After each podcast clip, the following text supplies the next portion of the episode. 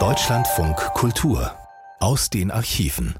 Hallo, schön, dass Sie dabei sind. Ich bin Margarete Wohlan. Es ist Silvester, der letzte Tag im Jahr. Und was wäre schöner, als ihm mit Humor zu begegnen? Mit dieser Idee bin ich in die Archive des RIAS, des Deutschlandfunks und des DDR-Rundfunks gestiegen und wurde fündig. Und zwar in der Stimme der DDR, gesendet im Sommer 1979. Ja, echt. Diese Satire funktioniert, Sie werden es hören, aus zwei Gründen. Weil das Thema es erlaubt, es geht um den Westen und wie er auf die DDR blickt, und weil die Macher es größtenteils schaffen, beißend und vergnügt zugleich zu sein und so zu überzeugen. Die Macher rund um Willy Golm nannten ihre Sendung Entengefällig. Warum? Sie erzählen es selbst. Studio 11 präsentiert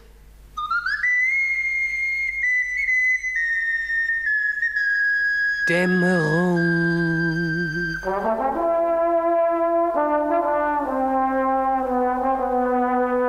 Spetter.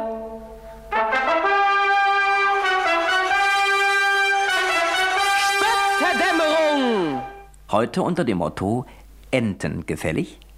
Studio 11 von Stimme der DDR präsentiert original und zumeist im Originalton Enten über die DDR aus den vergangenen drei Jahrzehnten. Beginnen wir also mit dem Servieren, meine Damen und Herren. Ja, aber wo und wann beginnen? Hm, beginnen wir am besten mit dem Geburtstag der DDR, mit dem 7. Oktober 1949. Kaum hatte nämlich das Kind das Licht der antifaschistisch-demokratischen Welt erblickt, Schon meldeten sich nicht wie üblich nur liebevolle Geburtshelfer und freundliche Taufpaten, sondern auch Zeitgenossen, die das freudige Ereignis für gar nicht so begrüßenswert hielten. War doch da ganz gegen ihren Willen ein Staat gegründet worden.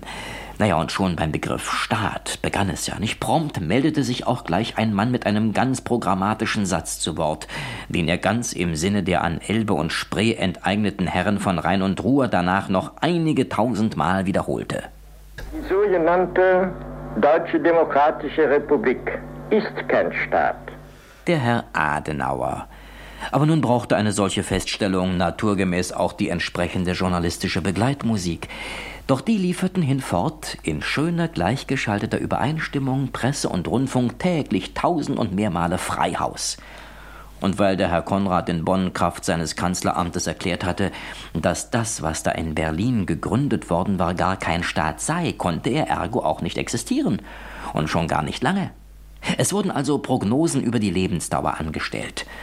Zur klarsten Prognose brachte es die Westberliner CDU-Hauskassette Kurier, die 1949 kurz und bündig schrieb: Diese sogenannte DDR, deren wirtschaftliche Existenz auf Ruinenfledderei basiert, wird das Jahr 1950 kaum R, geschweige denn überleben.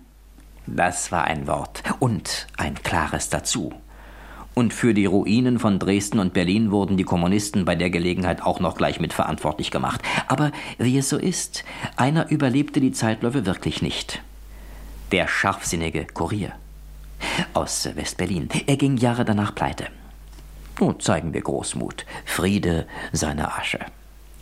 Es gehörte damals übrigens absolut kein großes Glück dazu, hübsch gefiederte Enten auch per Äther einzufangen. Ganz im Gegenteil. Die flogen und flogen und flogen und äh, hier eine, die uns in den 50er Jahren aus Berlin W vom dortigen Rias zuflog. Großes Thema. Was ist ein sozialistischer Mensch? Zuchtfreund Friedrich Noppert, ein Ass unter seinesgleichen, und das will in dieser Brutanstalt was heißen, beantwortete die Frage so. Beantworten wir die Frage zunächst negativ. Kein sozialistischer Mensch ist, wer nach getaner Arbeit im sozialistischen Betrieb am Feierabend wieder Privatmensch wird. Wer sich in seine Wohnung zurückzieht, sich seiner Familie, seinen Freunden, seinen Liebhabereien widmet. Demnach sah das Liebes- und Familienleben der Zonenmenschen nach Herrn Noppert also so aus. Äh, bitte, Herr Heuberger. Gehen wir in meinen VEB. Dort steht mein kleines Kanapee. denn zwischen Drehbank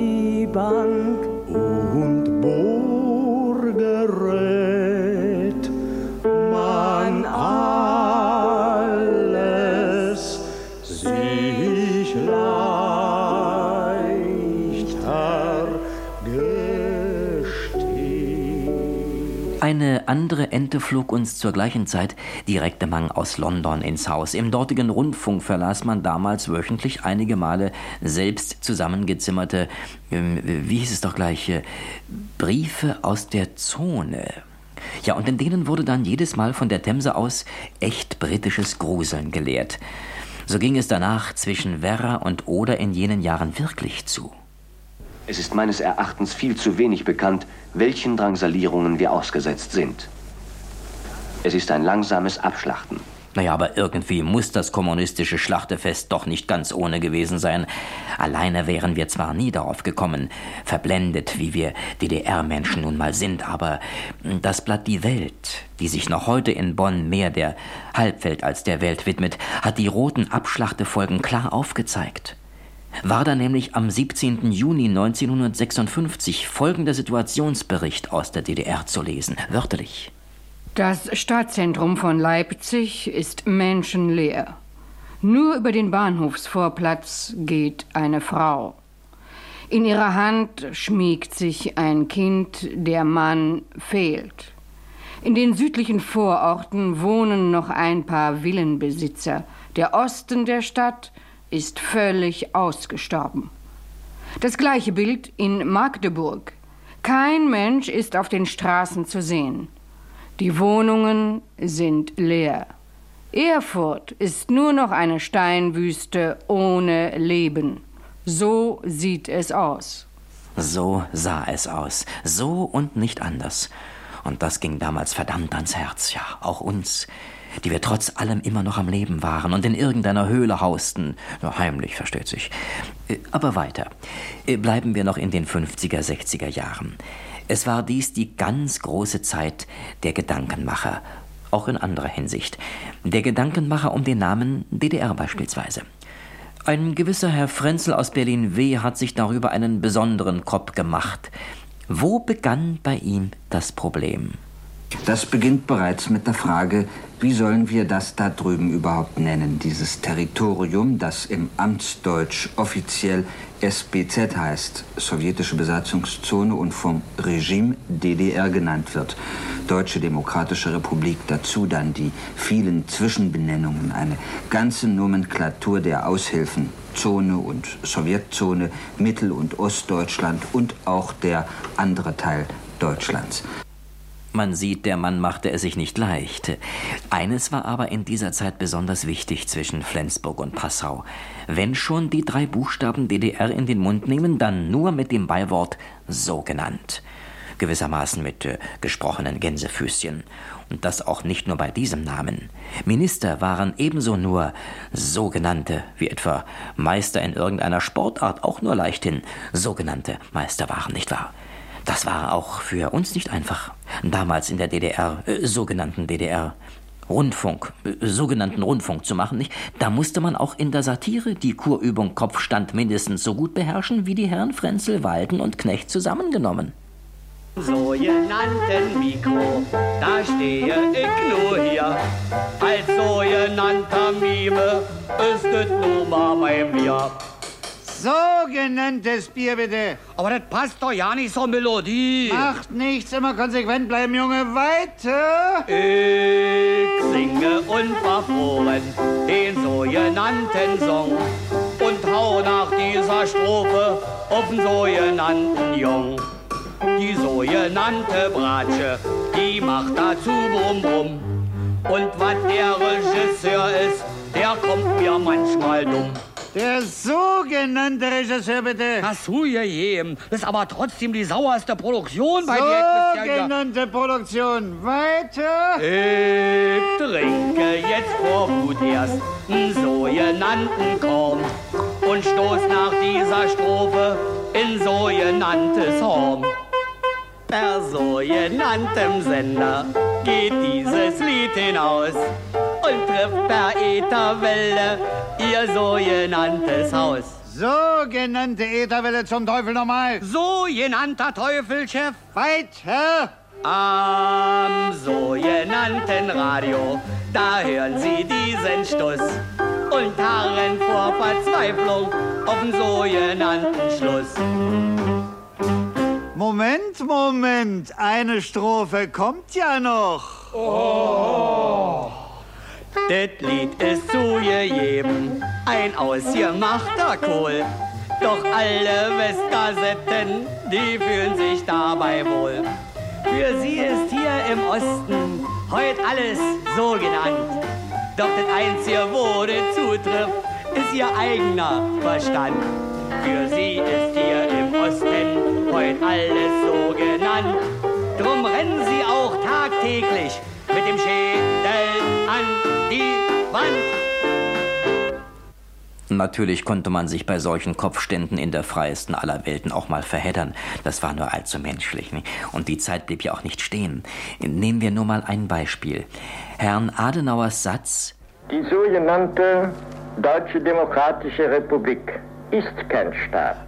Hatte beispielsweise den Herrn Hallstein dazu ermuntert, eine besondere Doktrin in Sachen mitteldeutsche Zonen DDR aufzustellen. Und die hieß schlicht, wer in der Welt die DDR zur Kenntnis nimmt oder gar anerkennt, ist ein großer Schweinehund, bekommt von Bonn eine Rüge und kein Geld, basta. Der Herr Hallstein wurde mit dieser hochpolitischen Erfindung ein ganz berühmter Mann, denn wann fordert schon einer allen Ernstes, dass die Welt auf seinen Befehl hin stillzustehen habe? Als nun aber eines Tages sein doktrinäres Kartenhaus zusammenbrach, traute man seinen Ohren nicht, drang doch vom Westwind herangeweht eines Tages Folgendes an unsere völlig überraschten Ohrmuscheln. Und Sie werden als alter Bonner Journalist wissen, dass das weder 1955 noch 1957 von der damaligen Bundesregierung gesagt wurde. Dass der Abbruch der Beziehung zwangsläufig vorgesehen ist, nämlich die Hallstein-Doktrin, gibt es gar nicht. Wahrscheinlich ist die ganze Hallstein-Doktrin überhaupt nie existent gewesen. Doch, die ja, dann braucht man sie auch nicht abzuschaffen. Na sehen Sie, gab es gar nicht die Hallstein-Doktrin. Äh, Wie man so etwas nennt, was die Herren da gerade vorführten. Ich glaube, ähm, die Kurve kriegen. Naja, und die kriegten ja nur eine ganz ausgeflippte. Ei, da war doch der Herr Bundespräsident Lübcke von ganz anderer Art. In der ihm eigenen schlichten Denkweise blieb er bei dem, was der Herr Adenauer schon vorgedacht hatte, hob den Finger und ermahnte alle. Ich sage auch nie DDR. Man sollte es nicht sagen. Naja, und sonst? In, in der DDR selber. Trübe. Kinder hin und Kinder her. Noch schlimmer hatten's und haben's ja die DDR-Rentner. Und vor allem im Herbst. Auch darauf wären wir alleine nie gekommen, hätte uns nicht der Westberliner Rundfunk im amerikanischen Sektor, auch RIAS genannt, auf die Denksprünge geholfen. Der DDR-Rentner Herbst sieht nämlich so aus. In einem fortschrittlichen Herbst, in einem Herbst, der nach den Richtlinien der Partei gestaltet wird, haben Rentner nicht auf Bänken zu sitzen, sondern stehen auf Kartoffelfeldern im freiwilligen Ernteeinsatz. Uh, was graut's mir da jetzt schon vom Rentnerdasein? Also äh, von früh bis abends auf dem Acker und in den zwei täglichen Pausen allerhöchstens mal eine Piepe mit Kartoffelkraut. Äh, Doch das alles äh, ist ja noch absolut gar nichts gegen einen Urlaub in der DDR. Der wird natürlich auch von der Partei verordnet. Und zwar in aller Härte. Und da gibt es noch ganz andere Dinge zu schlucken, denn was sich da so alles abspielt in den sogenannten FDGB-Ferienheimen, na, also dem äh, Bundesbürger Meier aus Passau müssen die kalten Schauer jedenfalls reihenweise den freien Rücken runtergelaufen sein, als er an einem Julitag des Jahres 65 seine Süddeutsche Zeitung aufschlug und dort das folgende über den Urlaub in der DDR lesen konnte. Die DDR-Urlauber müssen sich stetiger politischer Agitation aussetzen. Die Abendveranstaltungen in den Kurhäusern gleichen eher einer Parteiversammlung als lockerer Unterhaltung. Na, was für ein Glück, dass die Süddeutsche Zeitung nicht auch noch die ganz kleinen und gemeinen Feinheiten der kommunistischen Urlaubsgestaltung rausgekriegt hat. Denn was heißt hier in den Kurhäusern? Selbst im Wald und auf der Heide sind die Leute ja nicht sicher vor der Partei. Wir sind damals der Sache gleich ganz genau nachgegangen. In Wahrheit spielt sich das alles richtigerweise ja so ab. Wir wandern ja so gerne am Rennsteig durch das Land. Broschüren auf dem Rücken, den Lenin in der Hand. Und ist ne Lichtung in der Nähe, Wir diskutieren dann das ND, wenn's manchem auch nicht passt. Auf die Höhen der Partei wollen wir gelangen und wir wälzen Engels. Denn im Urlaub, jawohl, haben wir Verlangen. Agitation nur nach Bier. Am Sonntag will der Heimchef mit uns Regeln gehen, wo Marx-Zitate stehen und am Bewusstsein drehen. Wir lernen dialektisch, was ein Weltbild ist. Und wer das sieht, der ist gleich Kommunist. Eine harte Strafe droht, ist was nicht gleich im Lot, dann gibt's kein Abendbrot für meine Süßen und für mich. Drum weihen wir den Urlaub nur der SED und sagten längst Ade. Die Badesee. Ich hab das Fräulein Helen warten sehen, ganz allein. Man kann sie pauken sehen, bis um zehn im Wasser stehen. Und wenn sie agitiert, diskutiert so, dann weiß man ganz genau, die ist schlau. Oh, ich sah das Fräulein Helen noch nach zehn Büffeln stehen. Man kann ihr Lehrbuch sehen, aber kein Bikini sehen. Sie fühlt sich dann wie ein ganzer Mann, wenn sie einen Parteibeschluss lesen gehen kann. Und sind dann, und sind dann die Ferien vorbei. Ferien vorbei, wird das Leben wieder trist. Ja, so wird man in Binz und im Thüringer Wald, Thüringer Wald, peu à peu ein Bolschewist. Nur wer so im Urlaub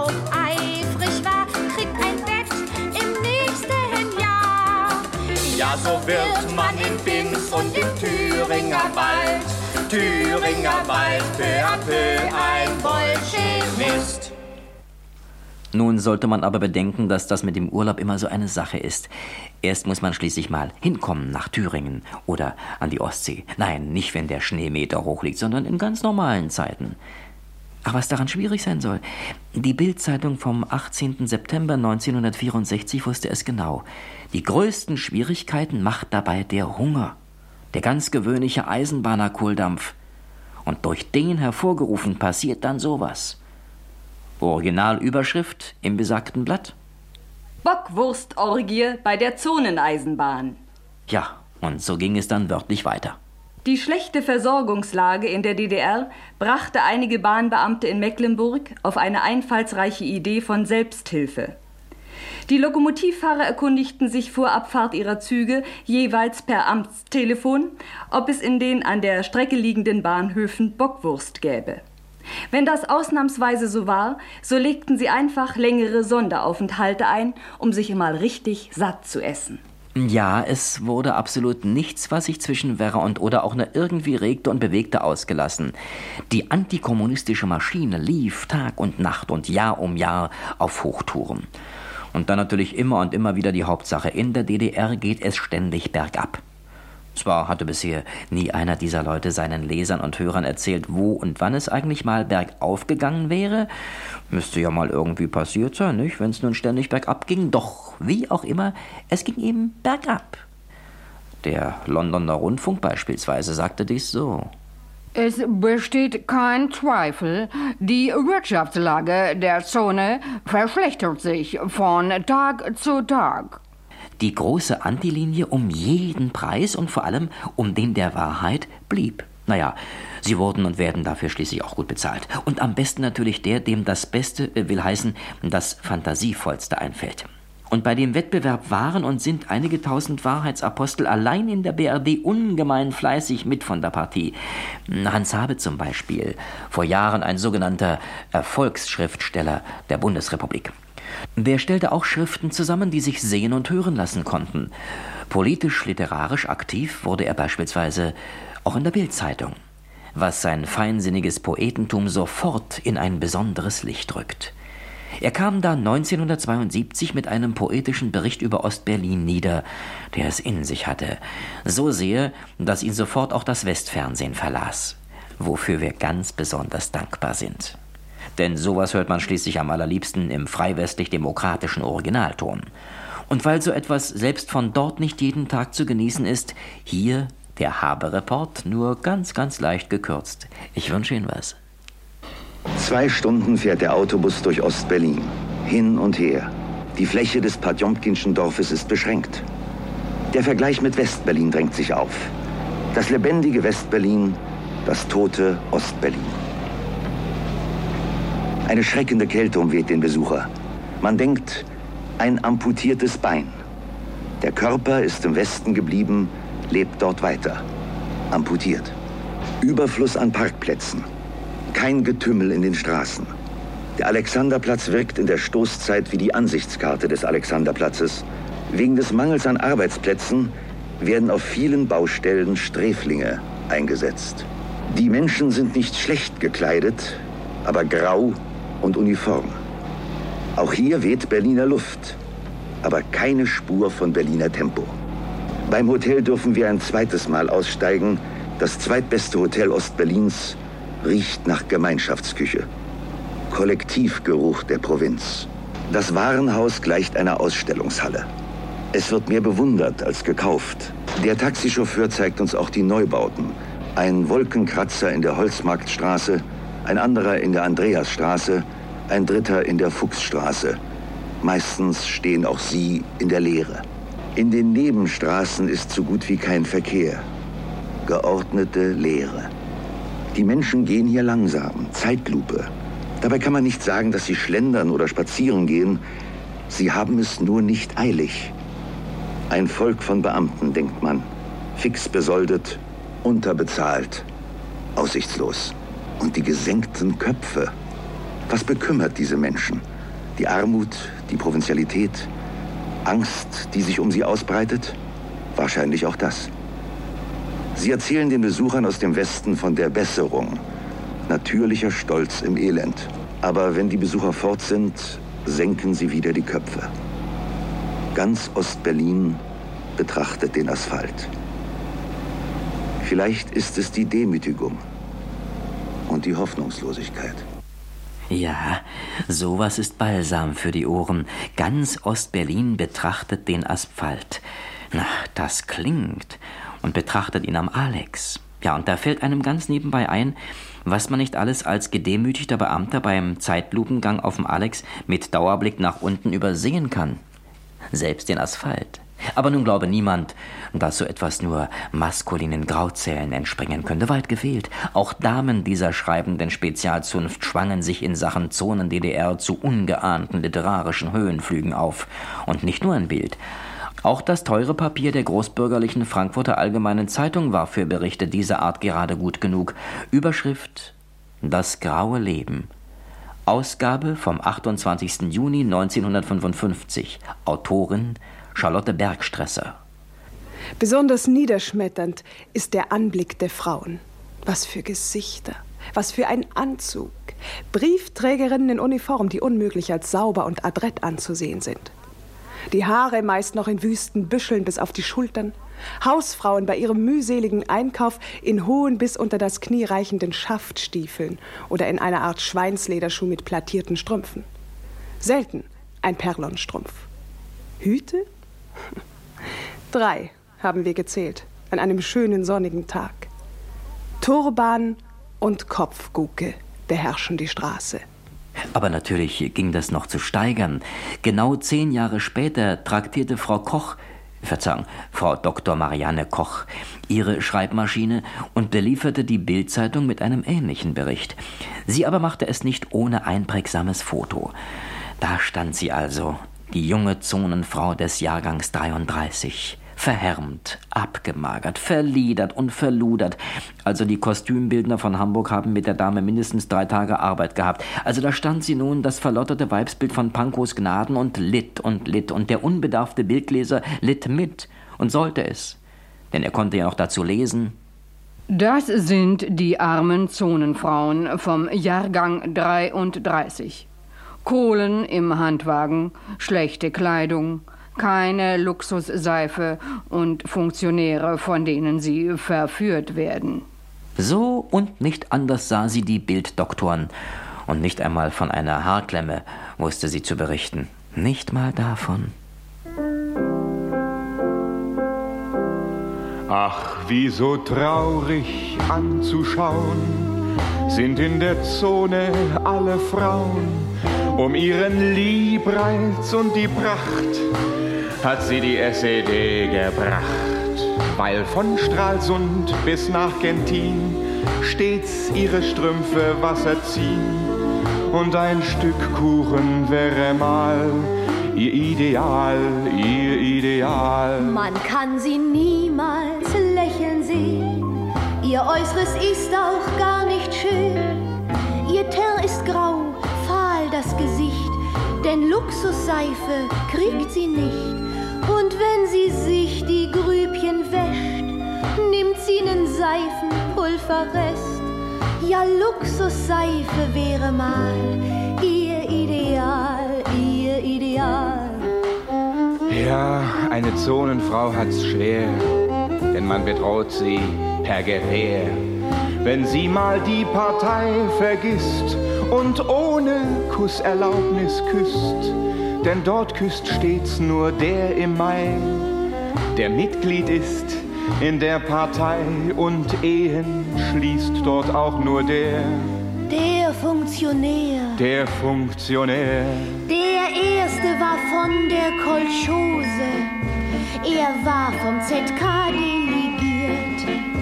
Er schenkte mir nie eine Rose.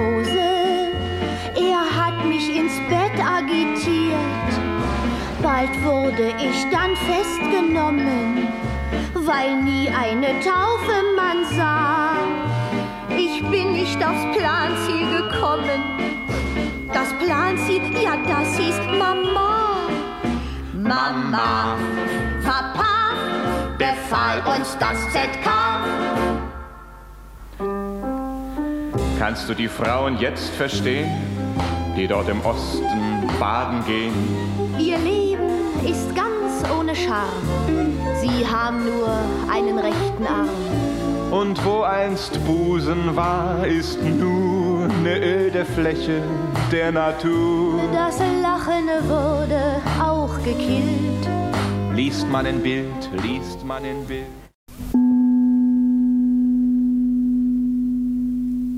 Die ganze Gemeinheit der DDR wird aber erst so richtig deutlich, wenn man bedenkt, wie sich die alten Mütterchen und nicht nur die mit dem Handwagen und nur mit dem Handwagen quälen, während das Arbeitslosenheer der DDR zur gleichen Zeit Däumchen dreht. Oder äh, Zigaretten aus Rübenblättern. Oder vielleicht auch äh, krumme Dinger. Genau, ja, richtig gehört. Die Arbeitslosen in der DDR. Die wiederum entdeckte nämlich der Herr Joachim Nawrocki, ebenfalls Westrundfunk, im Frühjahr 1976. Das in Bonn herausgegebene neue DDR-Handbuch zum Beispiel behauptet, seit 1955 gäbe es in der DDR keine Arbeitslosigkeit. Das ist so lapidar nicht richtig. Donnerwetter. Nicht richtig. Und wieso sieht man keinen? Nawrocki ist auch hier der DDR auf die Schliche gekommen und enthüllte ganz lapidar die Verdeckte Arbeitslosigkeit. Sehen Sie? Und nun ist doch das rausgekommen. Die Lehrer verschwinden in die Schulverstecke, die Bauern verkriechen sich in die Kornfelder und die Bergarbeiter verkrümeln sich in den tiefen Gruben. Und wer partout nicht versteckt werden kann, mitsamt seiner Arbeitslosigkeit, denn äh, so viel Löcher und Büsche hat ja selbst ein sozialistisches Land nicht. Für wen also partout kein Versteck zu finden ist, der wird einfach in den Urlaub verschickt. Zum Beispiel nach Warnemünde, ins Neptun. Und da sitzt er dann rum in den Bars und Kneipen und Kaffeestuben und äh, ist sauer. das sei übertrieben, aber nicht die Bohne. Wir selber hätten es ja auch nicht geglaubt, wenn nicht die Frankfurter Allgemeine am 19. August 1972 eine ganze große Seite über Warnemünde und Rostock gebracht hätte. Und äh, der Herr Peter Hort, der dort gewesen ist, hat unter anderem geschrieben, und, und, und bitte auch das ganz wörtlich, an unserem Tisch saß ein jüngeres Ehepaar, vielleicht aus Dresden oder Halberstadt, sprach kein Wort und blickte in die Ferne.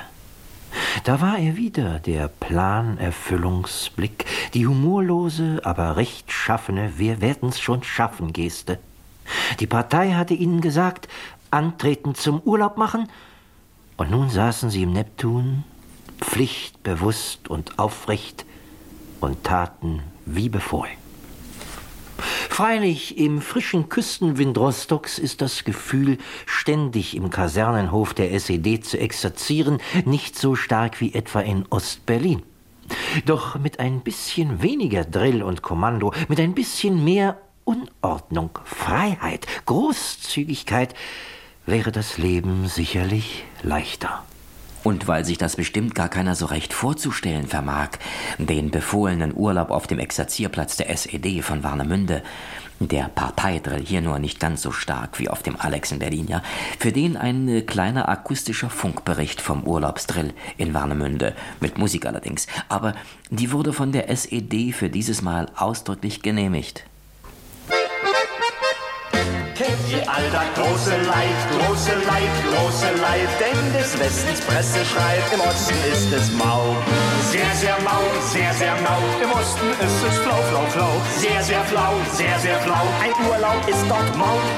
Wer im Osten Urlaub hat, Urlaub hat, Urlaub hat, wird gezwungen von dem Staat. Die SED sagt, Badehose ein, hört den Funktionärmann schreien und dann scheucht er dich. Fest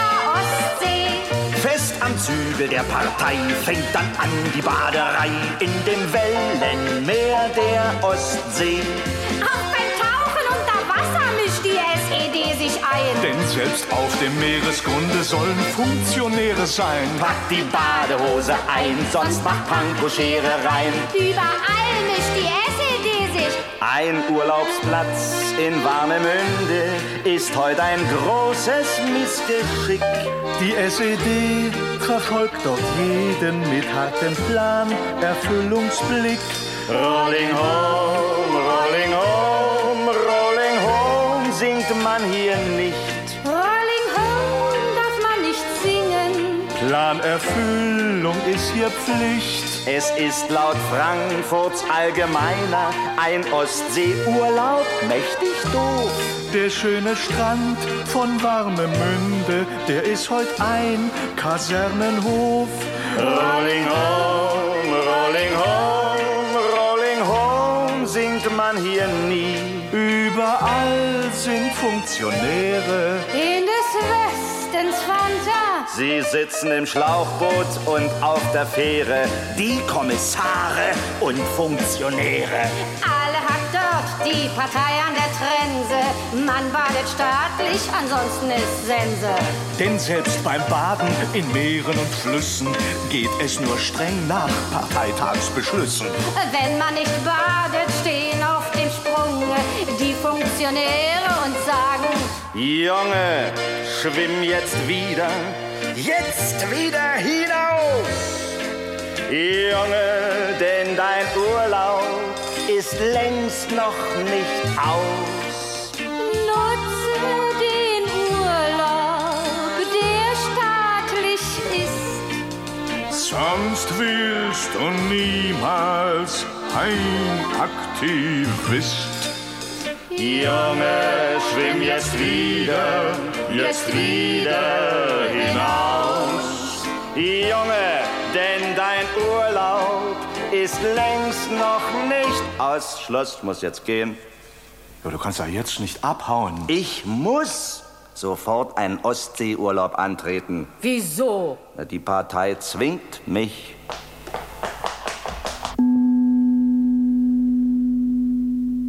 Dass das junge Pärchen da im Neptun so stumm rumsaß, hatte aber nicht nur was mit der allgemeinen Urlaubssäuernis zu tun. Worüber soll man schließlich auch reden?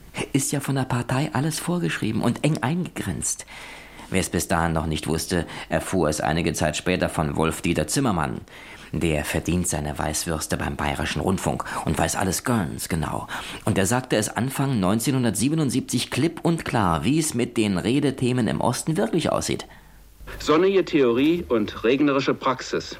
Das kann einen schon kopfscheu machen. Zumal dann, wenn man nicht einmal über den Regen sprechen darf. Und über die Sonne überhaupt nicht. Und über den Schnee von gestern nur gleich gar nicht. Doch etwas war den DDR-Menschen natürlich immer erlaubt. Lange Gesichter zu machen. Dies ließ unbegreiflicherweise irgendeine Lücke in der zentralen Parteianweisung immer noch zu. 1976 kam das ebenfalls raus. Da hatte nämlich der neunte Parteitag der SED stattgefunden und der Herr Lothar Löwe vom Bundesdeutschen Fernsehen hat das Ganze von der ihm eigenen Warte aus beobachtet. Zuerst brachte er mal die auch ihm nicht verborgen gebliebene positive Bilanz auf eine ihm genehme Kurzfassung und erklärte, bis 1980 soll die DDR-Volkswirtschaft ihre Exporte in die Sowjetunion um das eineinhalbfache erhöhen. Die Industrieproduktion soll in der gleichen Zeit bei stabilen Preisen um 34 bis 36 Prozent steigen. Na also, dachte man bis hierhin. Ja, und dann kam es aber doch noch. Nach dieser Sindermann-Rede wird es in der DDR-Bevölkerung viele lange Gesichter geben.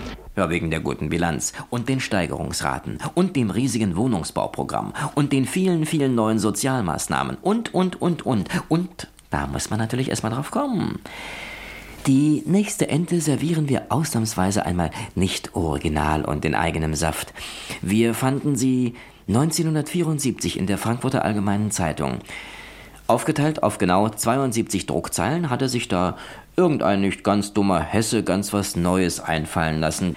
Die Story des fantasiebegabten Frankfurters war so hübsch und einfallsreich, dass wir den Hauptinhalt sogleich in Noten setzten und mit ein paar Reimen versehen freiweg singen ließen. Na und das Bändchen haben wir natürlich nicht weggeschmissen. Wer schmeißt schon Kostbarkeiten weg, nicht?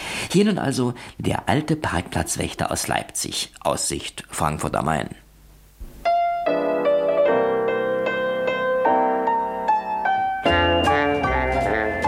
Der alte Parkplatzwächter mit den braunen Fingern, der träumt das ganze Jahr nur von der Messezeit. Dann kommt ein Glanz in seine sonst so müden Augen, denn wieder einmal ist die Welt für ihn alright. Aus Wanne-Eickel stammt die Zigarette die er in seiner Mittagspause raucht. Den Bubblegum, den er für Samstag aufhebt, hat er von einem netten Herrn aus Köln geschlaucht.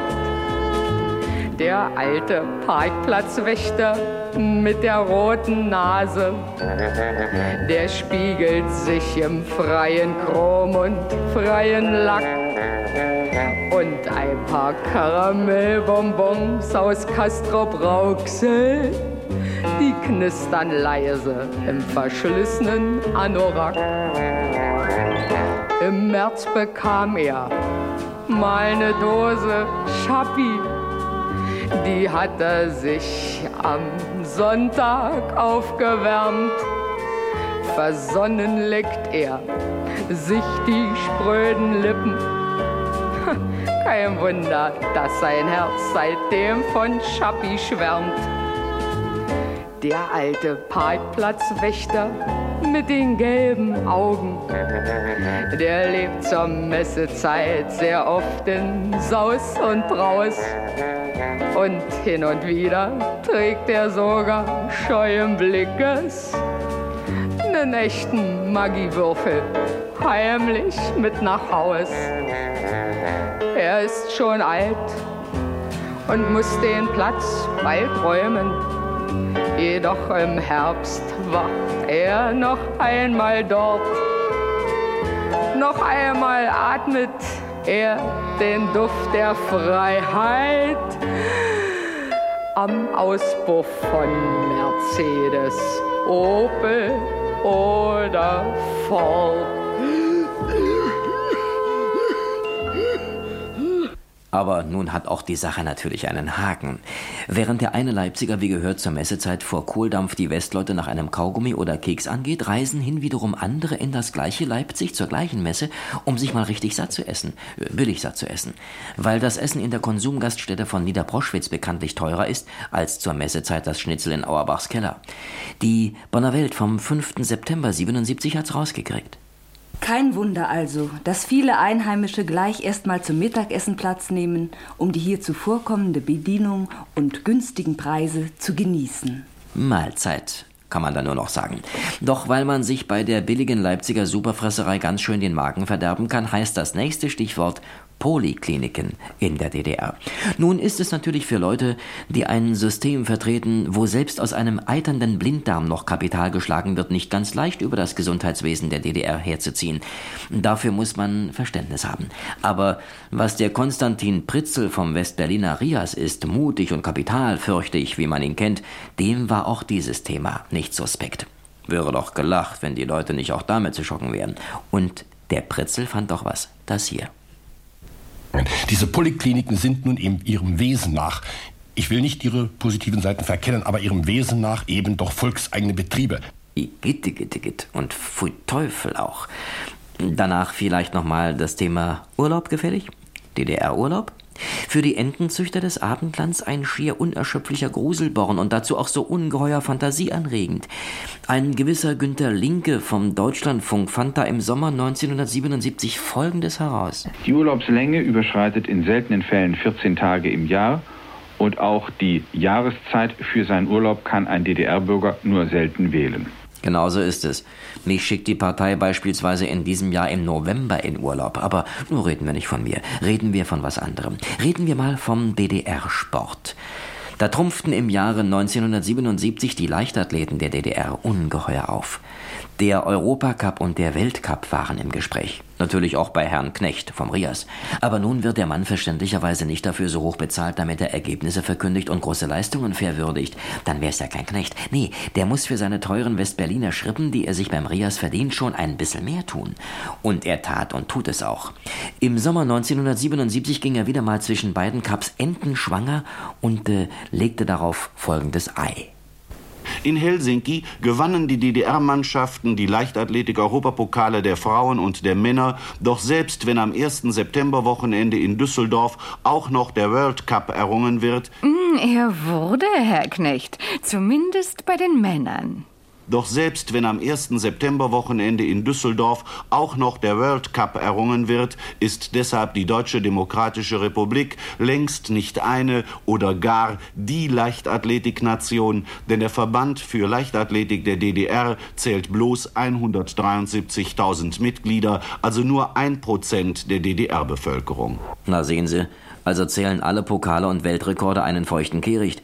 Erst wenn auch die DDR-Säuglinge die Kugel über 20 Meter wuchten und auch die letzte Oma die 1,80 Meter im Hochsprung meistert, ist der Herr Knecht aus der Weltsportstadt Berlin-W gewillt, dem DDR-Sport ein goldenes Bienchen zu gewähren. Erst dann.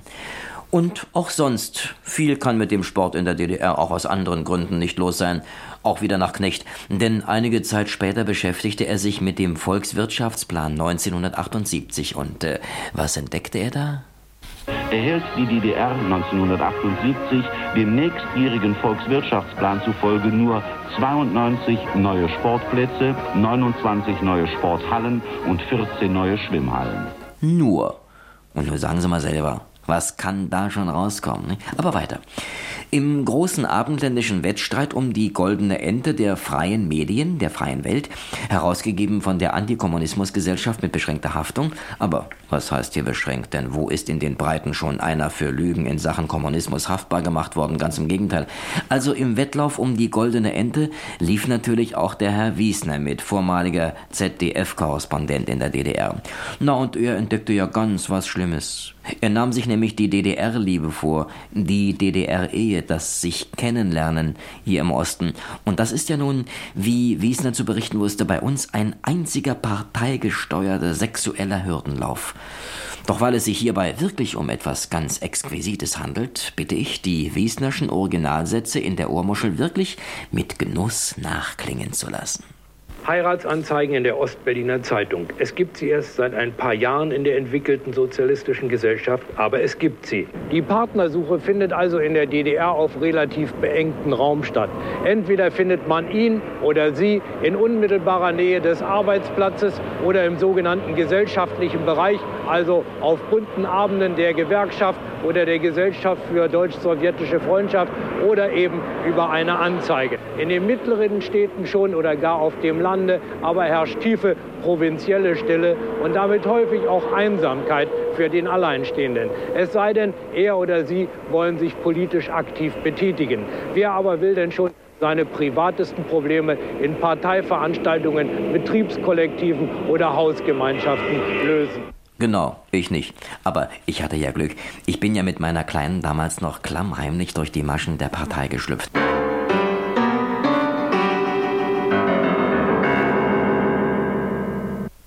Es gibt Leute, denen merkt man die inneren Kämpfe und Krämpfe geradezu an, wenn es um die DDR geht.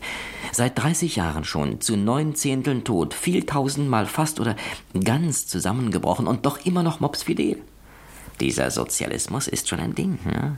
Aber die berufsmäßigen Antikommunisten aller Couleur fanden auch hier einen Trick. Wenn schon am Leben und mopsfidel, so meinten sie, dann wenigstens kein Sozialismus sagte sich auch der Herr Castor vom Londoner Rundfunk und verkündete im Herbst 78 Dass unterm Strich viel Positives bleibt, ist unbestritten. Ob die Bilanz aber sozialistisch ist oder nur schlicht nicht kapitalistisch, dies ist eine andere Frage. Ist das nicht hübsch? Nur schlicht antikapitalistisch. Sie, da können Sie nicht sagen, der Herr Castor beweist da ganz schön Mut am trüben Ufer der Themse. Aber wenn nun selbst nach Herrn Castor unterm Strich viel Positives bleibt, könnte doch selbst ein Bildleser, der das Blatt schon 20 Jahre in sich reinfrisst, auf die ganz und gar dumme Frage kommen, wie das die da drüben nun eigentlich geschafft haben und vor allem wer und unter welchem Einfluss. Denn mit rechten Dingen, das weiß man doch, geht sowas bei den Kommunisten bestimmt nicht so. Aber gemach, gemach. Auch diese Antwort fand sich. Zu lesen war sie um die gleiche Zeit im Rheinischen Merkur. Viele Werktätige sehen im Alkohol vielleicht noch eine Möglichkeit, einen individuellen Protest gegen eine Gesellschaft zu äußern, der alles andere als das Wohl der Menschen am Herzen liegt. Sehen Sie? Und die bauen da im Osten alles auf, unter Protest und fast nur unter Alkohol. Na dann Prost. Äh, ähnlich ist es übrigens auch mit dem Singen in der DDR. Wenn hier einer singt, dann höchstens aus Protest. Nach drei doppelten Wodka. Ansonsten aber nicht die Bohne. Nach dem letzten Festival des politischen Liedes in Berlin sagte es der SFB aus Westberlin ganz deutlich, wie mies es aussieht mit der Singerei war bestimmt nicht reingekommen, der Reporter, bei dem Andrang, Verzeihung, bei dem Desinteresse, das da herrschte. DDR-Pressemeldungen zufolge gibt es rund 3000 Singeclubs mit etwa 40.000 Mitgliedern. Daraus aber auf großes Interesse der DDR-Jugend am politischen Lied zu schließen, wäre falsch.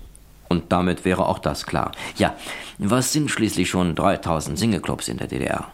Und dann, auch das muss mal gesagt werden, wer hat in östlichen Breiten schon Lust zum Singen? Niemand und die Jugend gleich gar nicht. Na und was das Schlimmste ist, es hat sich ja nichts geändert in der Berichterstattung. Das sieht ja heute genau noch so trübe aus wie im gerade gehörten Report mit der Jugend. Sie halten das für übertrieben? No.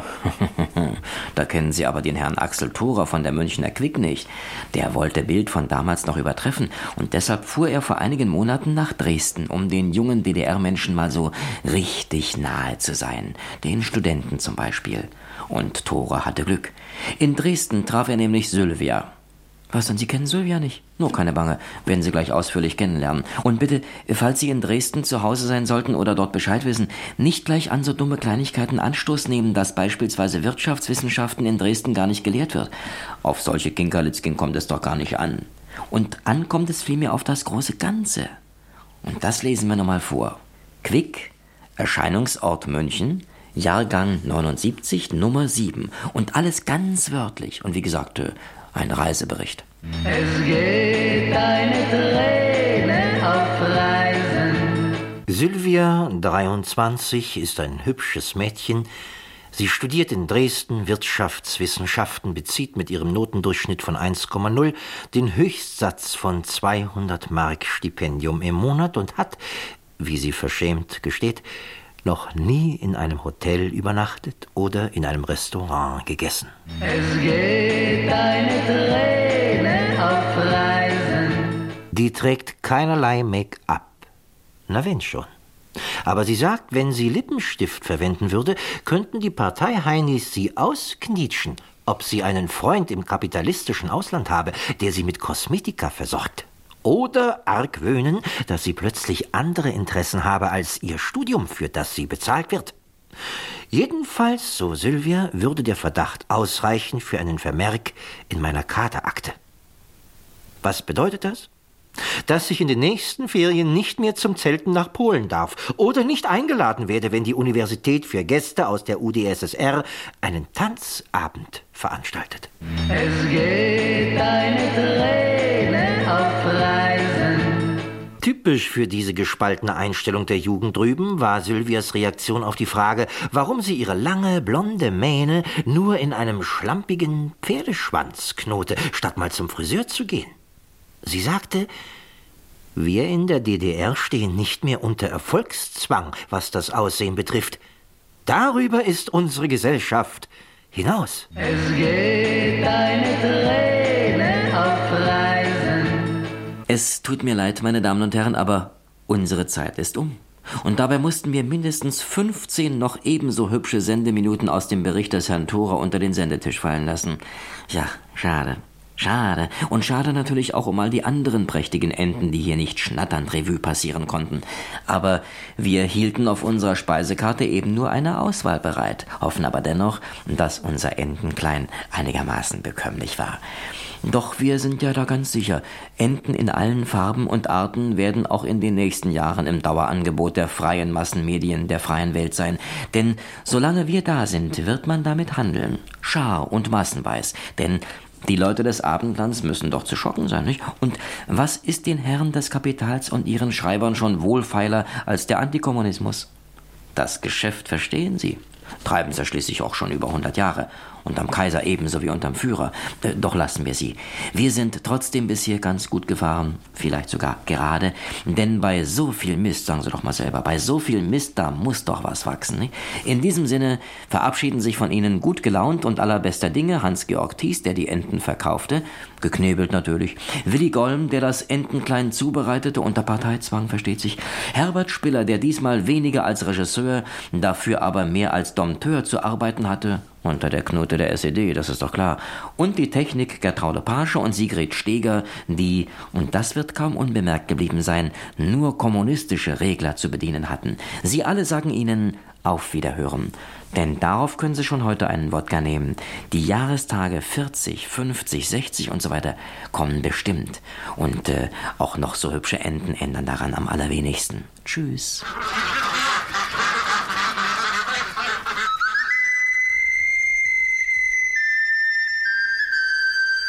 Wir präsentierten Ihnen Spötterdämmerung, ein Monatssatirikon.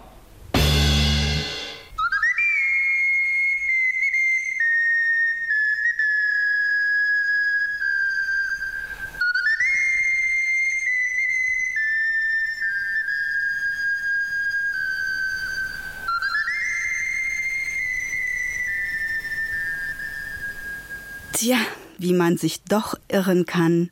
Den 40. Jahrestag der DDR gab es ja noch, aber alles danach von der Geschichte weggeweht.